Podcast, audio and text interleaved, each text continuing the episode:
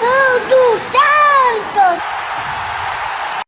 Fala galera, aqui são os meninos de fora da vila mais uma vez. Eu sou o Carlos e hoje a gente vem com uma análise pré-jogo de Santos e Cianorte pela Copa do Brasil.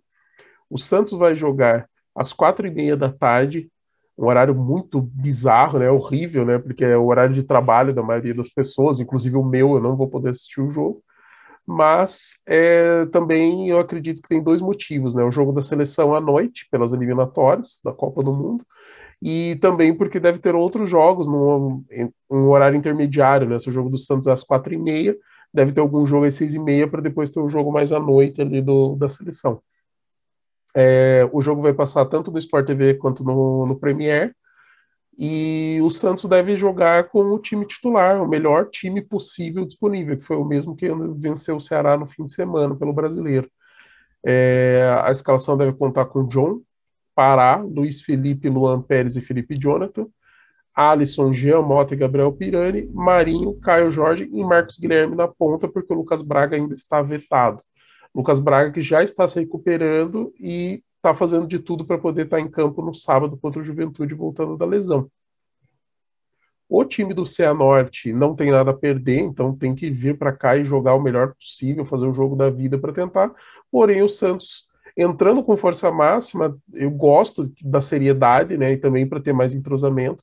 O Santos está se mostrando mais entrosado, crescendo no estilo de jogo, tocando bem a bola naquela jogada para o Giamota fazer o golaço que ele fez contra o Ceará, fazendo jogadas ensaiadas, como foi o gol do Caio Jorge no escanteio. Então o Santos está crescendo no estilo do Diniz e continua essa tendência, entra em campo com o principal e se tudo der certo, de repente o Santos faz mais um ou dois, garante o resultado e daí no segundo tempo o Fernando Diniz pode testar, fazer aqueles testes. O Zanocelo agora já pode estrear, saiu no bid. Lembrando que Moraes e Bosa não podem jogar porque já defenderam o Mirassol pela Copa do Brasil e a gente poderia talvez ver o Zanocelo no segundo tempo, é, de repente entrar o Ângelo no lugar do Pirani e deixar o Marcos Guilherme como meio atacante para ver como ele se sai, que é outra opção que a gente tem do, do, do, do Marcos Guilherme fazer né, esse trabalho. Então a gente pode ver muita coisa bacana, muita coisa boa. E testes, né? A gente vê o, o Fernando Diniz tentando fazer algumas variações. Infelizmente o Bosa não pode atuar, porque poderia ser uma opção, né? A gente vê o Bosa é, formando uma linha de três zagueiros para o Santos poder jogar em alguns momentos com, com, três zagueiros, mas não vai ser dessa vez, porque ele já jogou pelo Mirassol.